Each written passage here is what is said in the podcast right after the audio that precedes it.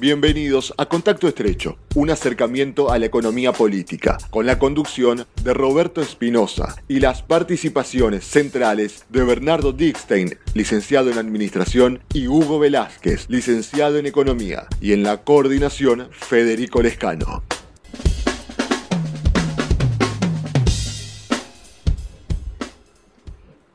Bienvenidos a Contacto Estrecho. Abrimos segundo episodio en el que vamos a hablar de algo que habitualmente se menciona y pocas veces se explica. ¿Qué es la economía heterodoxa y qué diferencias tiene con la economía ortodoxa?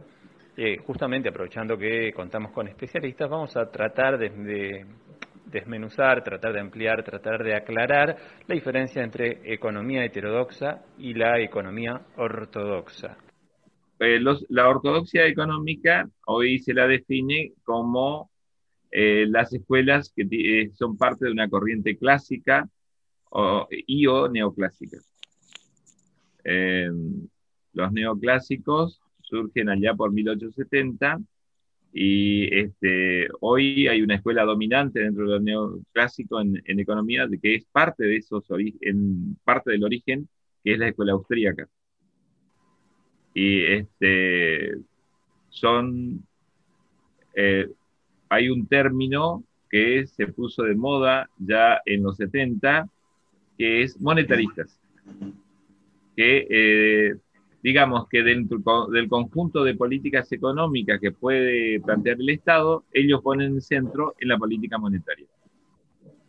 Y este, del otro lado están los heterodoxos, que hay un conjunto de escuelas, eh, los neokeynesianos, este, la, este, escuela francesa, algunas corrientes, corrientes que vienen del marxismo, etc. Y que eh, podríamos considerarlo que son fiscalistas. Dentro de las políticas económicas ponen el centro más en la política fiscal que en la política monetaria. Eso especialmente los neokeynesianos. ¿no? Y es, este, además hay discusiones distintas sobre los orígenes de la inflación, las causas de la, inflación, eh, eh, especialmente aplicado a, América Latina. Hugo, Hugo, y para entender, Hugo, para comprender el tema de, de, la audiencia, de todos aquellos que por ahí eh, necesitan de un ejemplo, el gobierno de Alberto Fernández es heterodoxo, es keynesiano, ¿cómo lo definirías? Todavía no, se, no está muy clara la definición. Este, eh, amaga para la heterodoxia, pero por ahí parece que pega con la ortodoxia. Ah, caramba, ¿cómo, cómo sería eso? Em, todavía, todavía no están claras las definiciones porque no hay, no hay un paquete de medidas económicas donde uno pueda ver claramente el, este, la orientación política eh, de, esa, eh, de esa política económica.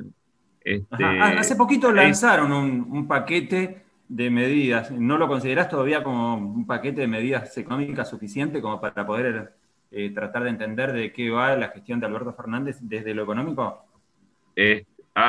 aún no, no, queda, no, no queda para nada claro. Está como, este, se lo ve como un poquito a media agua, eh, tal vez eh, no nos olvidemos que estamos en una situación extraña, que es la pandemia, este, que cerró muchos, muchos caminos este, para la toma de decisiones. Eh, la prioridad empezó a darse en el tema de salud este, para la toma de decisiones económicas y además estamos en una crisis global generada por la pandemia. En una, en una situación muy parecida a la crisis del 30 porque están cerrados los mercados este, comerciales internacionales. Ajá. Este, es muy parecido, en esa situación es muy parecido a, la crisis del año 30, donde se cerraron los mercados internacionales, los comercios internacionales. Ajá, y los países se empezaron a cerrar. Cuando algunos lo definen como el mayor, eh, el, mayor golpe ¿no? que ha recibido la economía mundial de toda la historia. ¿Es una exageración? No sé si de toda la historia, pero es, por lo menos hay un golpe fuerte que fue la crisis del 30 y tiene rasgos parecidos a la crisis del 30. eh, por el cierre del comercio mundial. ¿no? Bernardo, eh, un, típico gobierno ortodoxo, en consecuencia, sería, por ejemplo, el de Mauricio Macri. Eh, bueno, tampoco es tan fácil encasillarlo, pero sí, fundamentalmente el gobierno de Mauricio Macri apuntaba o se encasillaba en la aplicación de políticas ortodoxas. Eh, complementando un poco lo que hace un rato decía Hugo, eh, quizás en este escenario más contemporáneo, una de las principales diferencias entre la ortodoxia y las corrientes heterodoxas son, una, la interpretación que se le da al origen de la, a, las causas y al origen de la, de la inflación, que de alguna manera Hugo lo, lo, expuso cuando habló de las políticas este, eh, monetaristas, eh, y la otra tiene que ver, quizás no tanto por una cuestión de ortodoxia y heterodoxia, pero tiene que ver también, coincide con cuál es el rol que, se le, que le asignan estas dos grandes corrientes a la intervención del Estado en la economía. En definitiva, es una discusión, eh,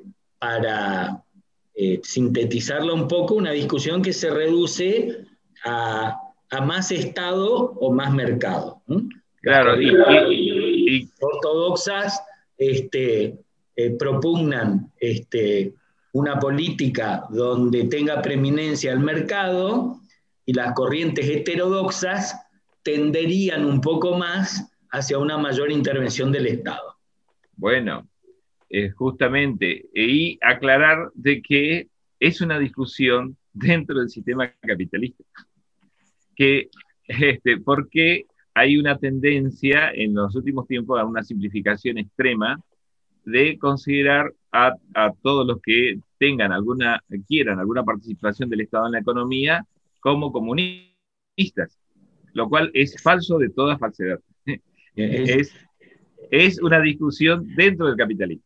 Es, es una aclaración muy, pero muy pertinente, este, muy oportuna, porque aún las corrientes más intervencionistas de la heterodoxia no tienen nada que ver con el socialismo, con el comunismo. Eso tiene que quedar eh, perfectamente en claro. Aparte que cuando estamos hablando de regímenes de planificación central de la economía, lo que sería un, comunismo, este, hay ciertas políticas de intervención que no tienen sentido, porque no hace falta, no hay un mercado donde intervenir, y esa es la discusión. Este, el mercado en todo caso lo genera el propio Estado, entonces no tiene sentido intervenir.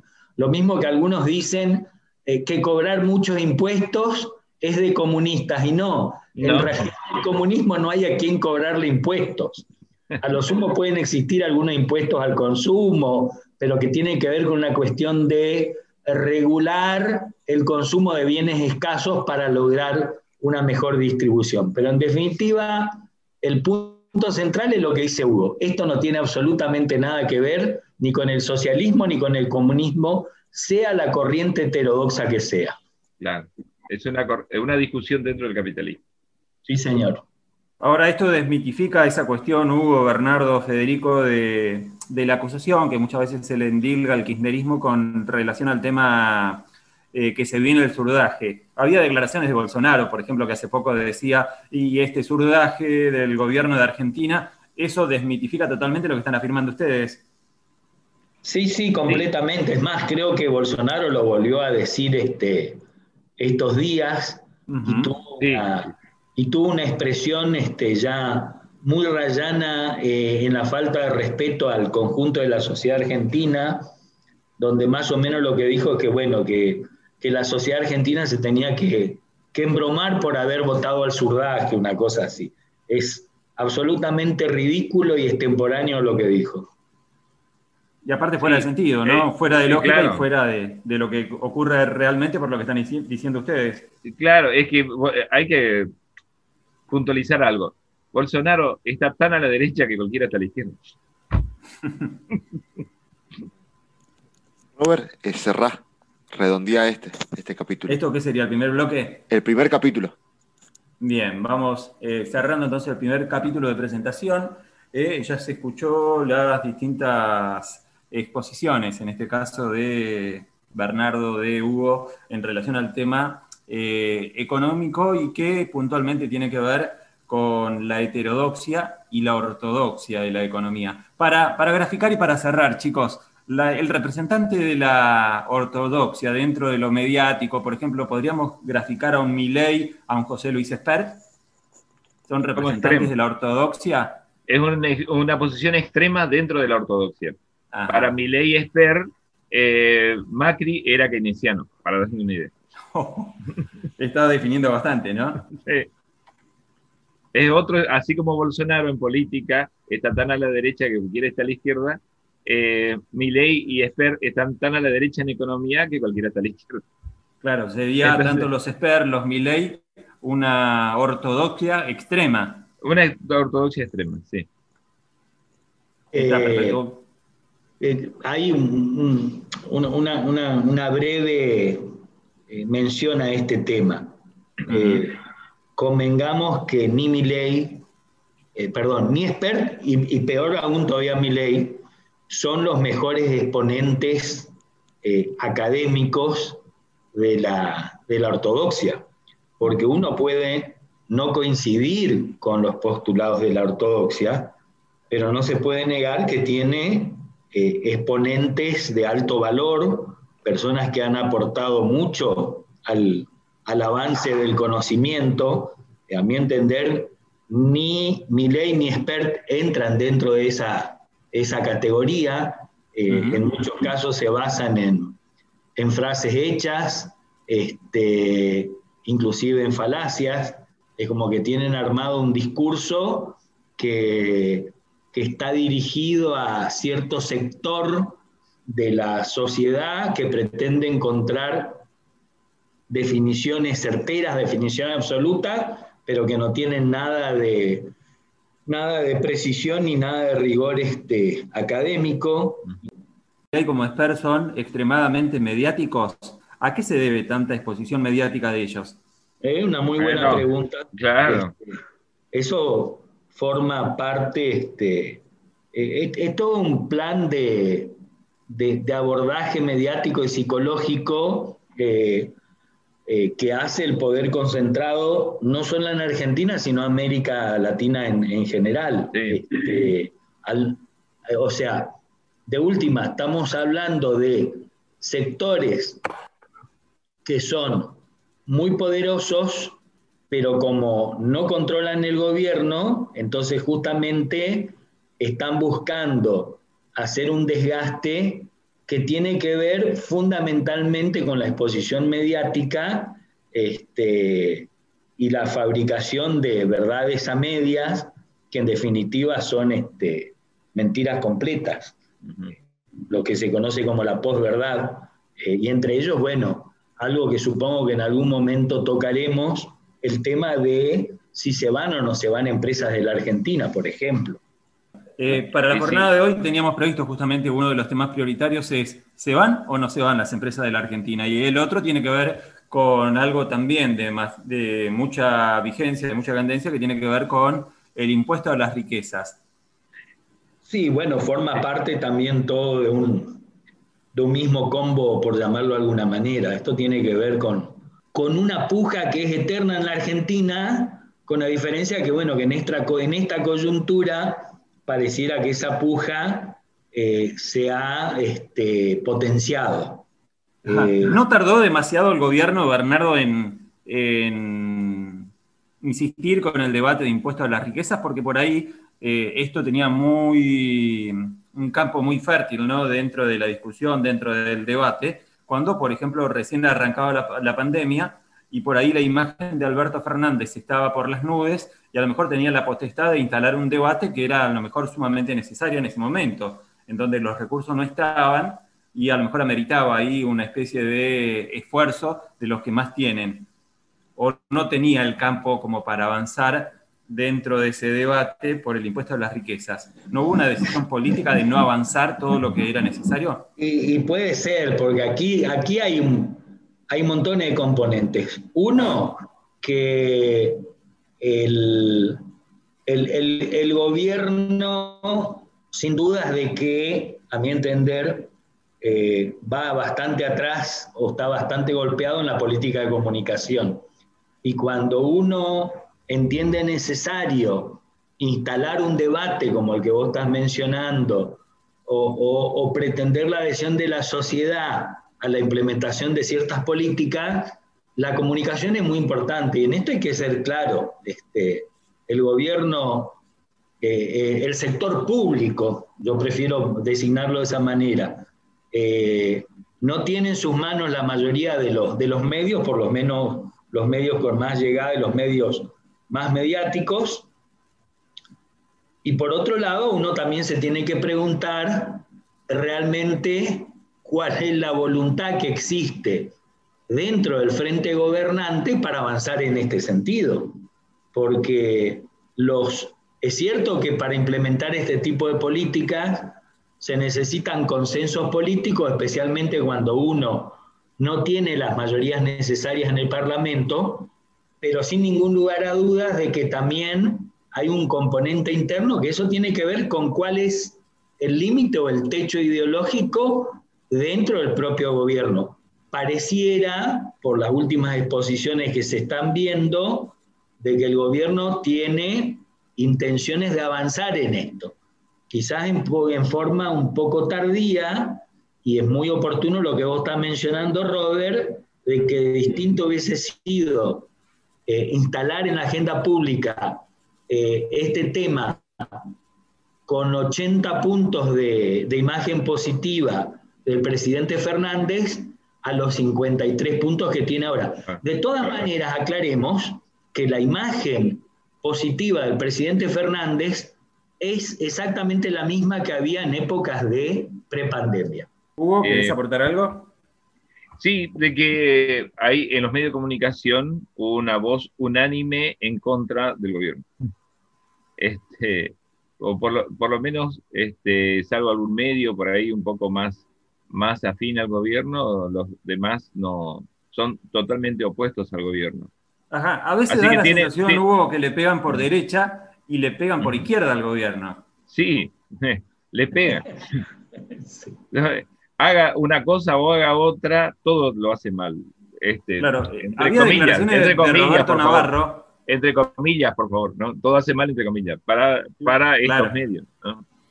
Claro, hasta Roberto Navarro, que uno supone que era más o menos afín al gobierno nacional, eh, daba algo así como una, versión de, listo, ya se les terminó el tiempo, ¿por qué no renuncian? Palabra más, palabras menos es lo que decía Roberto Navarro.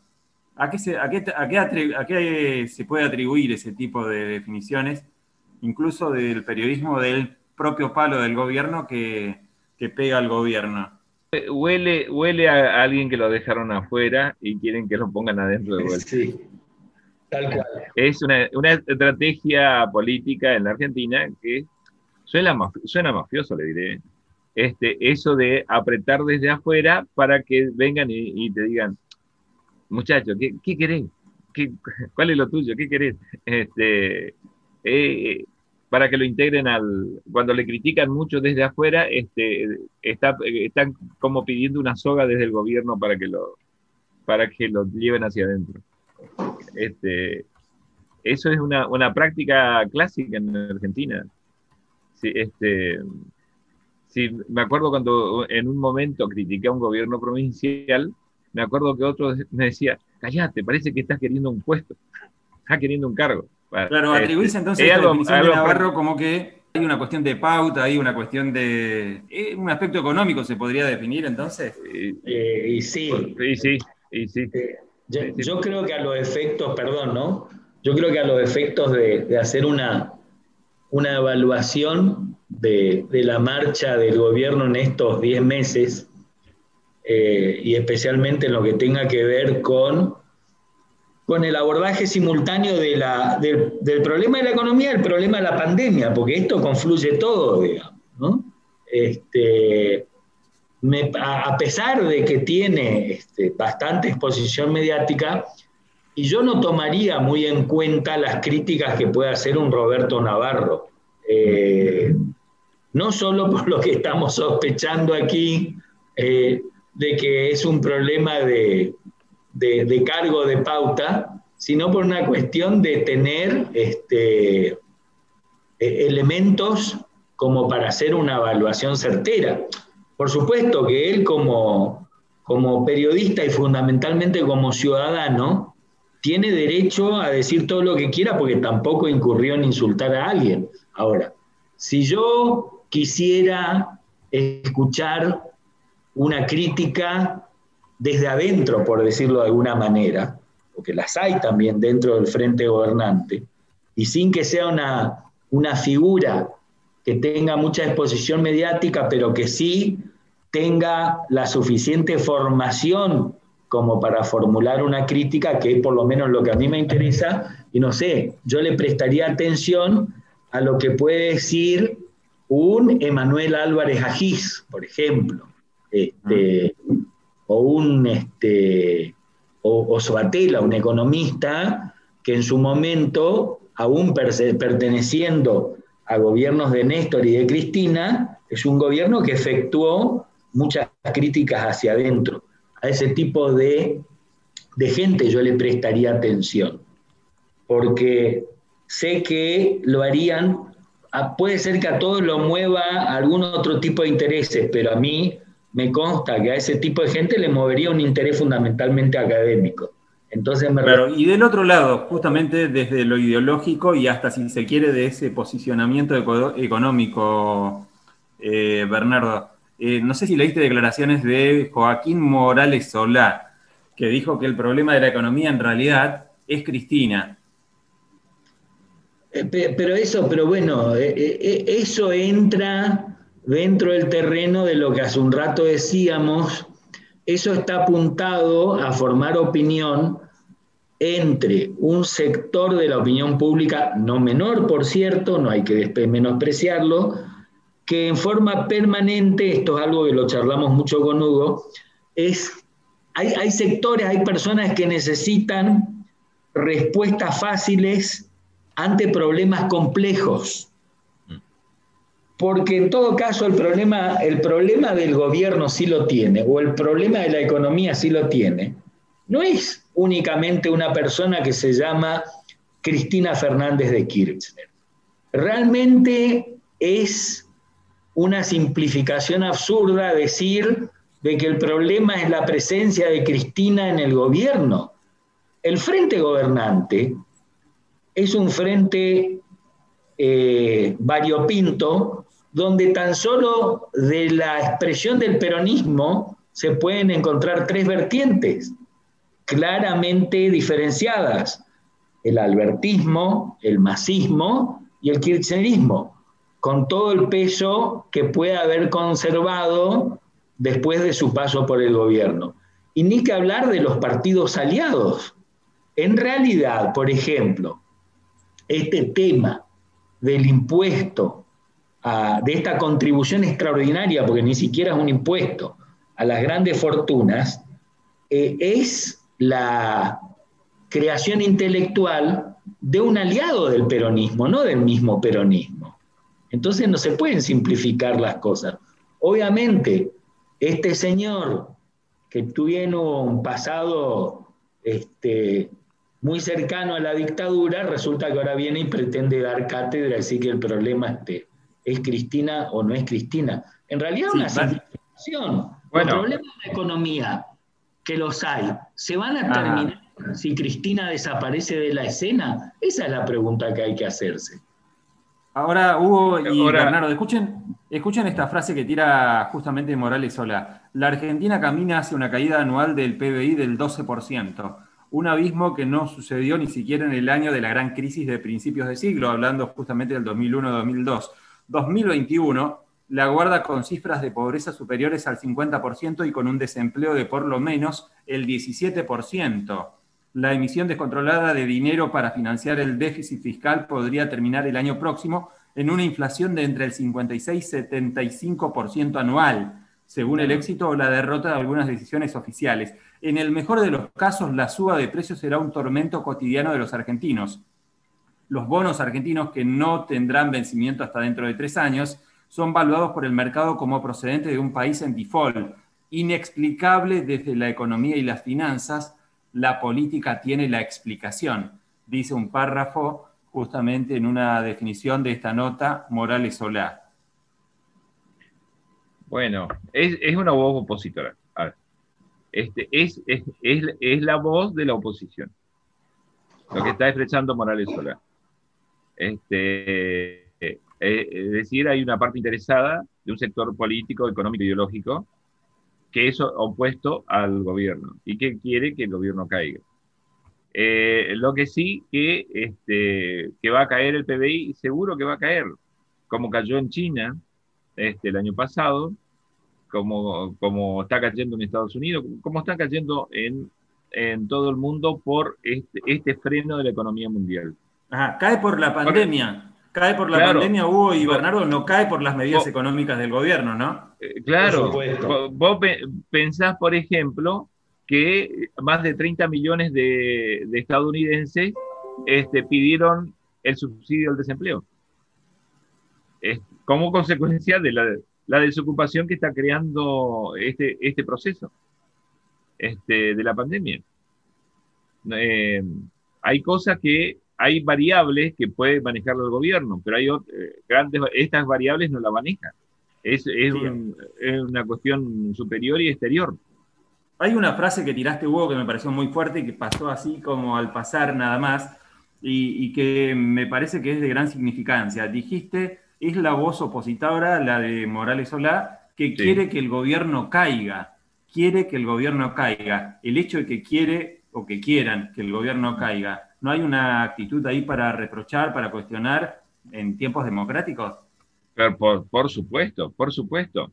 Este, eh, para hacer una analogía, me hace recordar mucho los tiempos de Irigoyen con su tercer gobierno.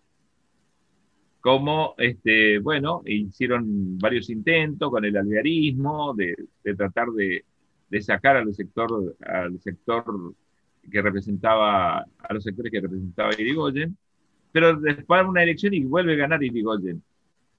Entonces, a los conservadores de ese momento solo le quedaba el, el golpe. Solo le quedaba el golpe. Ya romper a la democracia. Bueno, suena fuerte, ¿no? y, este, hay una sensación de el sector de derecha muy recalcitrante en Argentina que este, ya este, con tal que caiga el gobierno no le interesa si este, perdemos la democracia como sistema. Fuerte, ¿eh? fuerte. Vos eh, sabés que estaba en una discusión hace la Unión Cívica Radical acá en la provincia del Chaco, que posteaba algo de Bolsonaro cuestionando al gobierno de Alberto Fernández, hablando justamente de que el surdaje está instalado y le hace muy mal a la Argentina. Y, había comentarios dentro de esa nota que decían, necesitamos un Bolsonaro que barra con toda esta mugre. Eh, perdón. ¿Te, eh, eh. das cuenta este, la expresión autoritaria? Claro. Fuertemente autoritaria. Que... Robert, mira. Sí. Si, si alguien perteneciente a un partido como la Unión Cívica Radical vierte ese tipo de expresiones en el sentido de que necesitamos un Bolsonaro, es grave. Mm. Eh, es grave por la institucionalidad de la República y es grave por la Unión Cívica Radical, porque estamos hablando de un partido más que centenario, un partido eh, de origen popular. No nos olvidemos que en todo lo que sea, en todo lo que sean los avances políticos y sociales, vino primero Irigoyen y después Perón. Eh, la UCR abrevó y contribuyó mucho a eso. Entonces, evidentemente, que haya un sector no menor del radical, de dirigentes radicales que diga eso, eso significa que evidentemente el radicalismo, eh, si no perdió el rumbo, eh, anda bastante extraviado. Ahora, y les hago una aclaración, Bar, hago una aclaración. este comentario que quiero, quiero volver un poco fundamentalmente sobre las declaraciones que vos recién este, comentabas de, Joaquín Morales Solá, que bueno, que es, es una expresión de, la derecha fuerza, como decía Hugo, y yo quiero eh, eh, hacer hincapié en varias cosas, y, arranco por la forma en que esto lo puede resumir. Hace no mucho alguien expuso eh, dos tapas de Clarín, donde en una decía, la pandemia hace estragos en la economía de Estados Unidos. Y la otra decía, la economía de la Argentina eh, eh, cae en picada por la cuarentena. O sea que lo que estaba diciendo es que caiga la economía de Estados Unidos, bueno, es comprensible y natural por la pandemia pero resulta que la economía argentina cae por las medidas que adoptó el gobierno en el sentido de implementar una cuarentena. O sea, ahí hay una diferenciación muy clara y me parece que, que, Solá eh, se, se inscribe en esa línea de exhibir los problemas que estamos enfrentando como si fuese que son exclusivos de la Argentina, generados por el gobierno argentino, y como si fuese que en el resto del mundo no hay consecuencias a raíz de la pandemia. Respecto de lo que él señala de, de cuánto probablemente va a caer la economía argentina, lo mismo, él lo expone como si fuese que en Argentina es el único lugar donde va a ocurrir eso. Resulta que la economía del Reino Unido en el segundo trimestre cayó un 19%, lo mismo que el Producto Bruto Interno Argentino.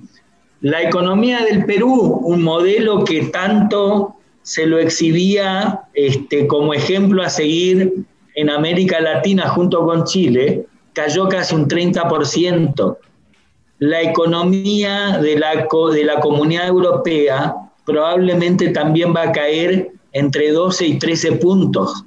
Entonces me parece que es muy importante exponer a estos personeros que exhiben las cosas como si fuese que el problema es pura y exclusivamente de la Argentina y generado por el gobierno argentino.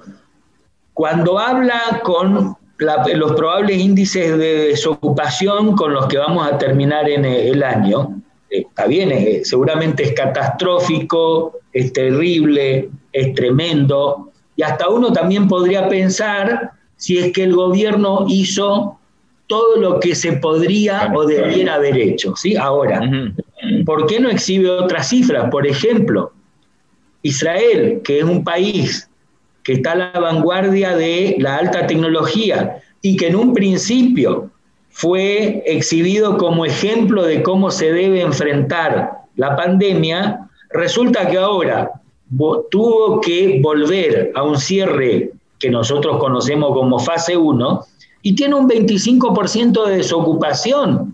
Entonces, evidentemente, estos no son problemas exclusivos de la Argentina, son problemas mundiales. Y después finalmente otra cosa que probablemente uno puede decir, él no tiene la obligación de decirlo qué es lo que él entiende o qué es lo que los sectores a los cuales él representa entienden que se debiera haber hecho. Y seguramente ese tipo de cosas nunca lo van a hacer porque sabe que sonarían antipáticas o serían dolorosas a ojos de la mayoría de la sociedad argentina.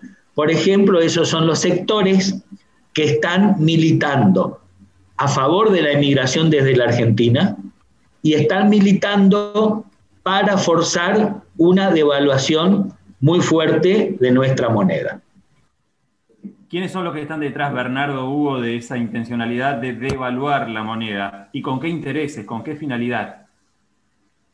Bueno, no, perdona, yo quería agregar algo que es, este, es totalmente falaz el carácter singular de la política y la economía argentina en este momento no es totalmente falaz.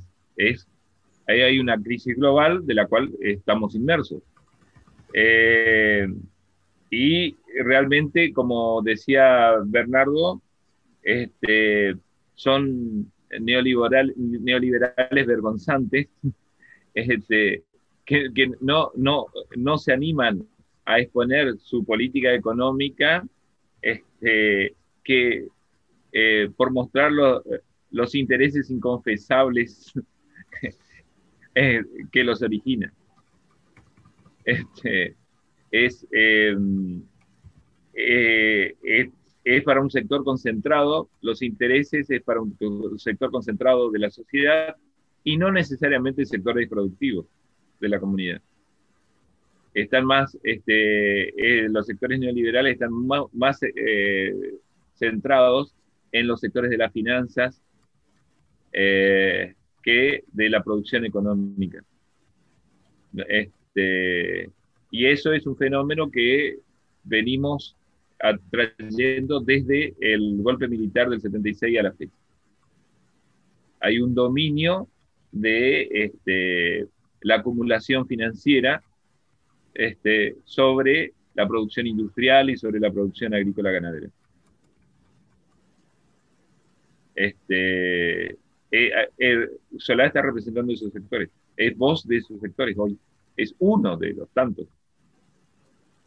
Este, y los, los, este, los medios de comunicación dominantes están en general, su voz representa estos intereses, que son los intereses neoliberales hoy, representan a, a ese sector de la comunidad que acumula a través de las finanzas. Y en relación a la devaluación, Hugo y Bernardo, ¿quiénes están detrás? ¿Y con qué intereses se movilizan, se motorizan para intentar o buscar devaluar en el país? Eh, en primer lugar, está en claro de que quienes están forzando una devaluación son fundamentalmente, no los únicos, pero fundamentalmente a mi entender, los sectores que están vinculados a la exportación de commodities, soja, trigo, maíz, especialmente soja. Eh, porque, a ver, porque uno se tiene que preguntar qué ocurre cuando hay una devaluación, para qué sirve, a quién beneficia. Entonces uno podría decir, bueno, una devaluación, supongamos que de ochenta y tanto de pesos, eh, que está en este momento el tipo de cambio vendedor oficial, eh, la autoridad monetaria convalidaría todo o una parte de lo que se conoce como la cotización del dólar blue y entonces de ochenta y pico de pesos pasaríamos a 140 o 150. Entonces hay que pensar qué ocurriría, porque es cierto, en un principio recuperaríamos lo que se llama o que se conoce como competitividad externa, quiere decir que las exportaciones argentinas serían más baratas para el resto del mundo y supuestamente el resto del mundo demandaría más productos argentinos. ¿Quiénes se beneficiarían con esto? Lo que yo recién decía, claramente los sectores vinculados a la exportación. Ahora, ¿y quiénes se perjudicarían? Y la gran mayoría del conjunto y el resto de la sociedad. ¿Por qué? Porque la Argentina es un país que tiene su estructura eh, productiva y en parte de consumo muy atada a la importación eh, nuestra industria tiene que importar muchos bienes intermedios que a su vez aquí van a ser insumos para completar eh, procesos industriales. Eh, también se importan cierta cantidad de bienes de consumo.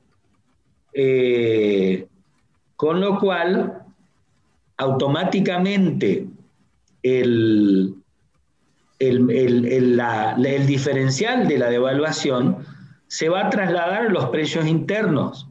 Si los salarios argentinos no se recomponen al ritmo de la devaluación, que eso es lo que los sectores poderosos quieren evitar, porque eso tiene que ver con la puja distributiva, en definitiva, quienes van a perder con una devaluación son los sectores que están atados fundamentalmente a ingresos fijos, es decir, cuyos ingresos no se actualizan al mismo ritmo de una devaluación. Y hay un tema más que yo quiero agregar. ¿Por qué en países como, por ejemplo, en Brasil, cuando hay una devaluación, el traslado a precios internos es muy chico, es un porcentaje minoritario en relación a lo que pasa, perdón, lo que pasa en la Argentina. Y hay un detalle que tiene especial importancia. El 75% del Producto Bruto Privado en la Argentina es generado por empresas extranjeras. Y esas empresas extranjeras tienen metas de rentabilidad en divisas extranjeras, dólares o euros, impuestas por sus casas centrales, con los cuales, para cumplir esas metas de rentabilidad, no le queda otra que ajustar su estructura de costos al ritmo de una devaluación. Esa es la explicación por la cual en la Argentina las devaluaciones tienen un efecto beneficio para pocos y durante poco tiempo. Sí, hay que recordar que en Argentina no, no todos estamos en el mismo barco. Exactamente. Así que que una devaluación no le pega igual a todos los sectores de la comunidad. Eh, en otros países que están en el mismo barco, producen una devaluación, bueno, tienen complicaciones, pero le afecta a todos los sectores en alguna proporción. En Argentina hay algunos que se benefician y otros que se perjudican. Claro, unos pocos se benefician. Y ¿Se podría decir, Hugo, mm. ¿se podría decir, Hugo, que unos pocos se benefician en detrimento de la mayoría? Sí, sí, sí, sí. Eh, profundiza la concentración. Y bueno, en síntesis, lo que decía Bernardo, las importaciones de insumos para la industria, una devaluación. Hacemos una devaluación. Bien. Importamos insumos para la industria, más caro. O bienes de capital, perdón. o bien, bueno, y bienes de capital. Este, insumos y bienes de capital, más caros. ¡Tac! A inflación. Eso se va a trasladar a precios. Eh, la exportación de bienes salarios Argentina exporta bienes que eh, son parte de la canasta familiar. Exportar carne, exportar eh, harina, exportar, bueno, este, maíz, etcétera, sus derivados, son parte de la canasta familiar argentina. Por lo tanto, eso, aceites, exportar aceite, se va a trasladar a precio, otro impulso a la inflación. Eh, después, las cadenas de valor dentro de Argentina, que además no todos son nacionales, las cadenas de valor de los distintos mercados.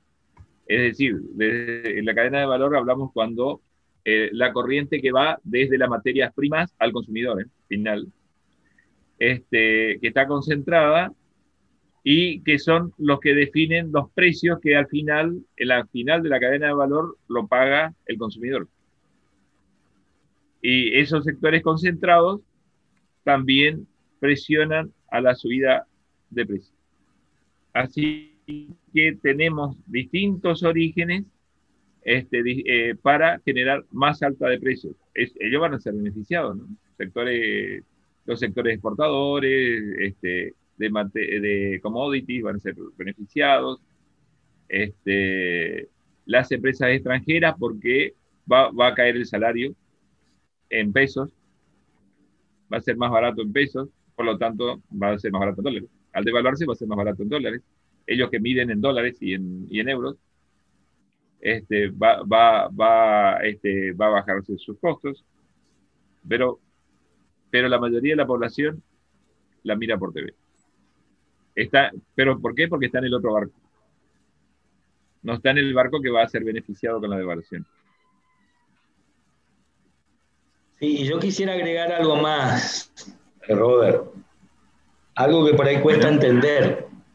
eh, si se devalúa la moneda doméstica, al mismo Estado le va a costar más pagar la deuda. Porque, a ver, para que se entienda, la deuda nominada en moneda extranjera no es del Banco Central, que es el custodio de las reservas de divisas.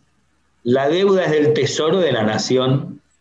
Entonces, cada vez que el Tesoro tiene que hacer frente a un vencimiento de los servicios de la deuda, ya sea por intereses o por amortización de capital, tiene que salir a comprar esa cantidad de moneda extranjera que necesita para cancelar ese monto de la deuda. Entonces, la puede comprar abiertamente en el resto del mercado o por el tipo de manejo que nosotros tenemos, se lo termina comprando al propio Banco Central. Más allá de la discusión que se abrió en momentos, en época de Cristina, acerca de si era válido o no utilizar eh, reservas para pagar deudas. Y ahí está justamente, es donde se ve la diferencia que yo digo. Entonces, pero que en definitiva, dejando esa discusión de lado por el momento, no es lo mismo que el Tesoro de la Nación tenga que comprar dólares a 80 a que lo tenga que comprar para 150.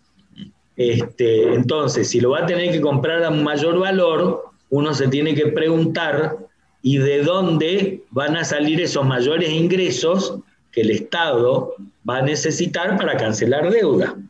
Obviamente, esos mayores ingresos tienen que, van a salir de dónde?